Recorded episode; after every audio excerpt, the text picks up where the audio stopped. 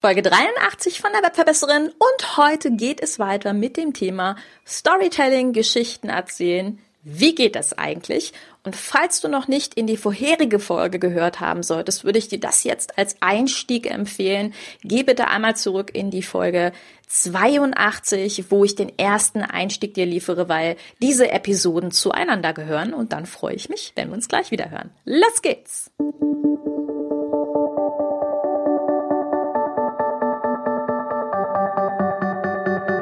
Webinaren erfolgreich. Der Podcast, mit dem du als Trainer, Coach oder Berater online sichtbar wirst. Erfahre hier, wie du dich und deine Expertise durch Webinare gezielt sichtbar machst. Und hier kommt deine Webverbesserin, Mira Giesen.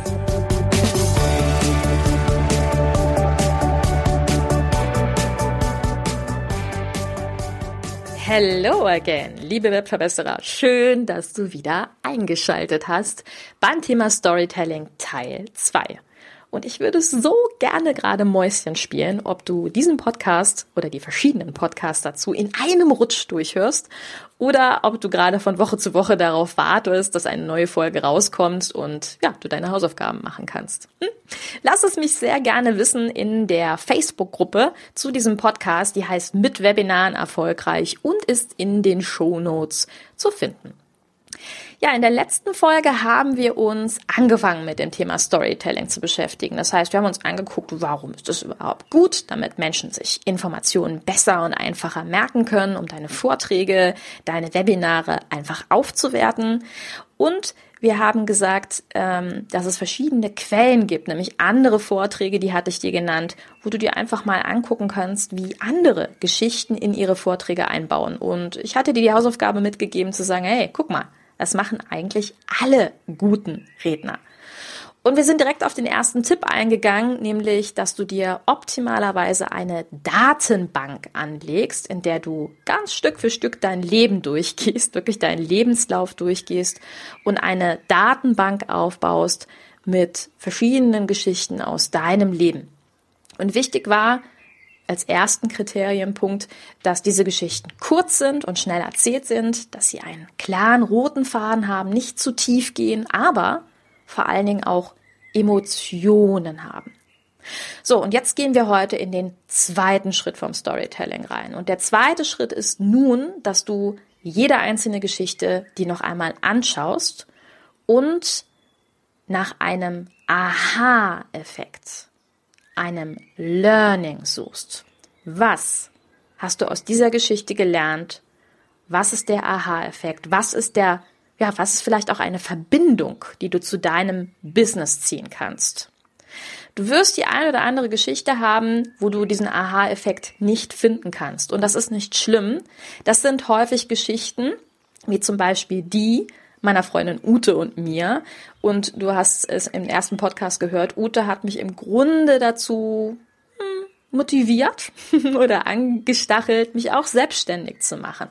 Die hat in dem Sinne keinen wirklichen Aha-Effekt, höchstens, dass der Austausch unter zwei Menschen mit der gleichen Geschichte dazu führen kann, ja, dass man gemeinsam Dinge startet. Aber im Grunde ist das nur eine Geschichte, die so ein bisschen das Hinführen, ne? also das, äh, wie hat sich mein Business entwickelt, ähm, aufzeigt.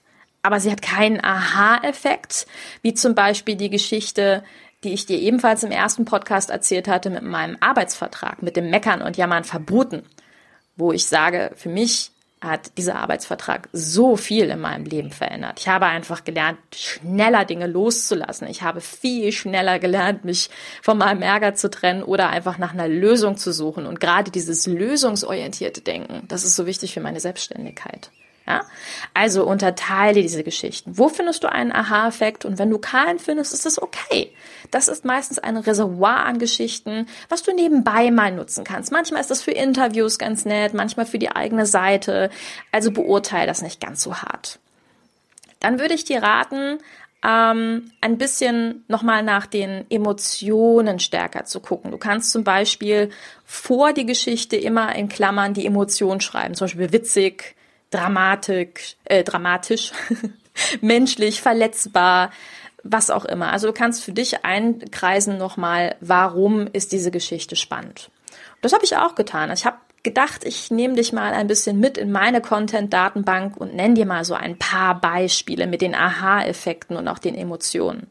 Zum Beispiel habe ich in meiner Witzig-Datenbank meine allererste Yogastunde stehen, in der sehr viele, sehr hübsche, grazile Menschen um mich herum ganz easy und geschmeidig die Yoga-Einheiten gemacht haben und ich mich ein bisschen in meine Schulzeit zurückversetzt fühlte, ja, in der ich leicht übergewichtig gewesen bin und bei der Leichtathletik mich immer sehr angestellt habe und so war es auch bei der Yogastunde. Ja, also wenn andere ganz zart ihre Gliedmaßen abgelegt haben, gab es bei mir immer ein Plopp, weil ja, ich hatte das noch nicht so ganz drauf. Und was ich aber was gelernt habe, ist, ähm, ja, zum einen nicht sofort alles perfekt machen zu wollen. Ja, also meinen Perfektionismus da zurückzunehmen und zu sagen, hey, Yoga ist halt was, das entwickelt sich im Laufe der Zeit. Mittlerweile habe ich es auch raus, das ein oder andere Bein oder Ärmchen äh, etwas grazile auf den Boden abzulegen und das Gleichgewicht zu halten. Aber das dauert halt eine Weile. Ne? Beim Business ist es manchmal auch so. Also du siehst hier diese Verbindungen, ja, die ich schaffe. Oder ich habe eine dramatische Geschichte, in der ich zum Beispiel mich an meinen Geburtstag erinnere, wo sich niemand gemeldet hat, weil ich zu diesem Zeitpunkt einfach nur gearbeitet habe. Ja, ich war in meiner letzten Festanstellung und habe mich ausschließlich aufs Arbeiten konzentriert. Ich bin gependelt. Äh, ich hatte abends, wenn ich Feierabend hatte, meinen Firmenlaptop noch mit nach Hause genommen und ich war morgens ganz früh dabei und habe mich einfach schlichtweg überhaupt nicht mehr um meine Freunde oder überhaupt um meine Freizeit gekümmert. Das ist eine gewisse Dramatik, die da drin ist und ein Learning für mich war aber im Grunde erst als sich niemand gemeldet hat zum eigenen Geburtstag, ja, wenn es um ein emotionales Ereignis geht, nämlich den Tag, wo andere Menschen sich bei dir melden und sagen, hey, ich habe dich gern und ich denke an dich und da niemand ist. Oder auch aus der Kategorie Dramatik, Gesundheit, Trauma ähm, ist zum Beispiel die Geschichte, dass ich diesen, diesen Tag, an dem niemand sich bei mir gemeldet hat zu meinem Geburtstag, das hat mich so nachhaltig beeinflusst. Ich habe das tagelang mit mir herumgetragen und es ist im wahrsten Sinne des Wortes rausgebrochen ähm, an meinem letzten Arbeitstag vor den Weihnachtsferien. Ich habe zehn Tage vor Weihnachten Geburtstag und an meinem letzten Arbeitstag vor den Weihnachtsferien bin ich nach Hause gefahren und ja, kein schönes Thema, aber ich habe mich im Strahl übergeben. Ich, also es ist alles rausgebrochen, was ich vorher in mich reingefressen hatte. Ja, diese, diese Emotion, dass sich niemand gemeldet hatte, dieser Schock, der brach raus. Und ich konnte nicht mehr aufhören. Also es lief und lief und lief immer weiter und ich hatte wirklich Angst umzukippen und habe den Krankenwagen gerufen und mein Notarzt meinte, alles klar, ich würde sie gerne mitnehmen. Dann habe ich gesagt, ja, alles klar, das, was ich noch brauche, ist mein Firmenhandy und mein Firmenlaptop, weil es läuft gerade ein Adventskalender-Gewinnspiel, was ich noch betreuen muss. Ja, das fällt so in diese Kategorie Gesundheit, Drama, auch diese Wendung. Ja? Oder auch menschliche Ereignisse. Beispielsweise bin ich 1996 mit meinen Eltern vom Westen aus Grevenbruch umgezogen nach Leipzig in den Osten und ich hatte vorher gar keine Berührungspunkte zwischen dieser Ost-West-Thematik. Mir war das als Westkind überhaupt nicht bewusst und ich bin zu dem Zeitpunkt noch in die Schule gegangen und viele meiner Mitschüler haben gesagt, du bist ein Wessi und äh, haben mich zum Teil auch gemobbt deswegen. Also eine ganz interessante Thematik dahinter, auch wie Menschen miteinander umgehen, weil sie aus der einen oder aus der anderen Region kommen, sogar innerhalb von Deutschland.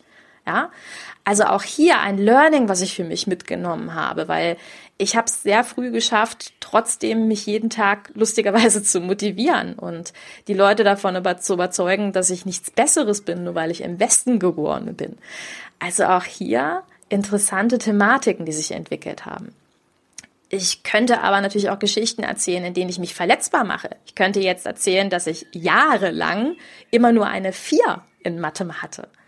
Und diese Mathematikschwäche hat mir aber dabei geholfen, einen meiner besten Business-Durchbrüche zu bekommen. Denn ich habe damals mich beworben als Co-Autorin für Tobias Beck. Tobias Beck ist ein großer Motivationsredner. Der hat eine Co-Autorin für sein Buch gesucht. Und irgendwie hatte ich Lust darauf und habe dann in die Betreffzeile geschrieben, in Mathe hatte ich immer nur eine Vier. Aber schreiben kann ich, weil ich einfach Bock hatte, dieses Projekt zu machen. Ich hatte Bock zu schreiben. Und ich habe mich verletzbar gemacht in dem Moment. Und genau das hat in dem Moment dazu geführt, ja, er hat mich gespürt und er fand witzig, was ich geschrieben habe und so sind wir zusammengekommen. Diese Verletzbarkeit. Und ich meine, wie viele von euch da draußen haben vielleicht auch in Mathe nur eine 4 gehabt oder sind vielleicht mal hängen geblieben wegen Mathe oder was auch immer. Vielleicht habt ihr auch in Deutsch eine 4 gehabt. Ich weiß es nicht. Aber das sind Geschichten, in denen wir den anderen spüren können, wo vielleicht der eine andere von euch jetzt lächelt und sagt, ja, für mich klang Mathe auch immer ein bisschen komisch. ähm, es ist aber auch ganz sinnvoll, nach Best-Practice-Beispielen zu suchen. Beispielen, die für deine Branche relevant sind. Mm, du weißt, ich bin Trainerin für Online-Marketing und bei mir ist es so, dass ich zu jedem Online-Marketing-Thema mittlerweile haufenweise Geschichten habe von anderen Unternehmen, von ähm, anderen Beispielen, wie man dies oder jenes umgesetzt hat. Und diese Geschichten helfen mir zum Beispiel heute beim Marketing Masterminds Podcast, den ich noch mitbetreue, weil ich diesen Podcast gar nicht mehr groß mit vorbereiten muss. Ich weiß, dass ich zu diesem oder jenem Thema schon x Geschichten parat habe. Ich weiß, dass ich verschiedene Beispiele, Best Practice Beispiele davon kenne und sie ganz einfach und simpel nicht in meine Vorträge, sondern in dem Fall in den Podcast einbauen kann. Genauso ist es aber auch bei Vorträgen.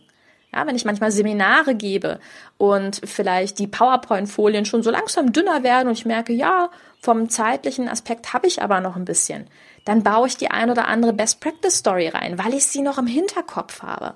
Also das heißt, diese Content-Bibliothek, die du aufbaust, du wirst Geschichten haben, die sind so prägnant in deinem Kopf, dass du sie einfach abrufen kannst. Und du wirst viel schneller im Laufe der Zeit diesen Effekt haben, dass du die Aha-Effekte, die Lösungen, die du vorab aufgebaut hast, die, dass du die einfach so abrufen kannst, auf einen Fingerschnipp. Und das ist ganz spannend, ja. Fang also an, Geschichten zusammen und auch hier habe ich mal so ein paar Beispiele für dich mit rausgesucht, dass du mal eine Idee bekommst, was können denn eigentlich Geschichten sein, die man sammelt. Also natürlich von meiner Ausbildungszeit mit meinem Arbeitsvertrag mit Meckern und Jammern verboten. Ich habe haufenweise Geschichten aus dieser Zeit. Ich habe mir aufgeschrieben, ähm, meine, meine Ayurveda-Kur, was meine Ayurveda-Kur mir für mich als Mensch ähm, gebracht hat, aber auch für mein Business gibt es da einige Verbindungen. Oder die Geschichte, wie ich meine Freundin in Kathmandu einfach verloren habe in einer riesengroßen Stadt und wir beide kein Handy beieinander hatten. Oder wie ich vor 20 Leuten mit der falschen Präsentation stand. Und ich aber zwei Seminartage mit diesen Leuten hatte und null Vorbereitungszeit. Wie ich mit Freunden im Garten einer Kirche übernachtet habe, weil ein Volksfest einfach dafür gesorgt hat, dass wir nirgendwo einen Zeltplatz bekommen haben. Oder wie ich im Paddelurlaub meine preußischen Wurzeln entdeckt habe. Oder auch die Geschichte, ich glaube, die kennen sogar ein paar von euch, dass ein Typ in Köln einfach seine Autoscheibe runtergedreht hat und gerade zu mir rüber schrie, ey, ich höre dich gerade und meinen Podcast laut gedreht hat. All das sind Geschichten. Ja. Und manche dienen einfach nur der Unterhaltung und manche Geschichten dienen aber auch ganz konkret, um deinem Hörer einen Effekt zu vermitteln, ein Learning zu vermitteln. Und genau hier startet deine nächste Aufgabe. Beachte, dass die Geschichten einfach sein müssen, dass sie eine Relevanz haben müssen, einen Anknüpfpunkt, entweder einen Aha-Effekt oder einen Unterhaltungseffekt der deiner Rede aber in dem Fall dient. Und schau, dass du diese Geschichten gut beschreiben kannst, dass du Farben vermitteln kannst, Emotionen, spezifische Dinge. Erzähl es so, wie du es einem Freund erzählen würdest. Das sind immer die idealen Geschichten.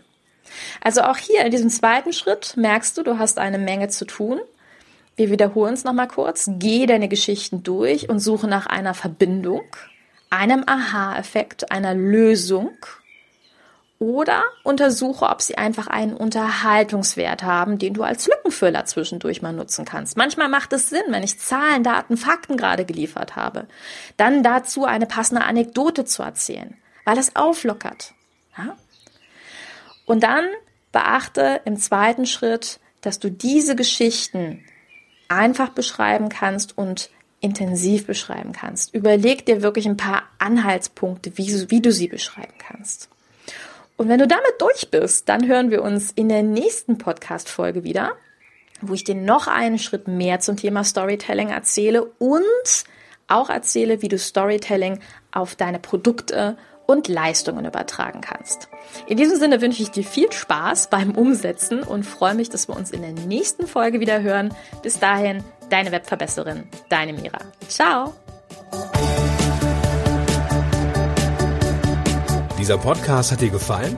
Dann verbessere auch du das Web und unterstütze diesen Podcast mit deiner 5-Sterne-Bewertung auf iTunes.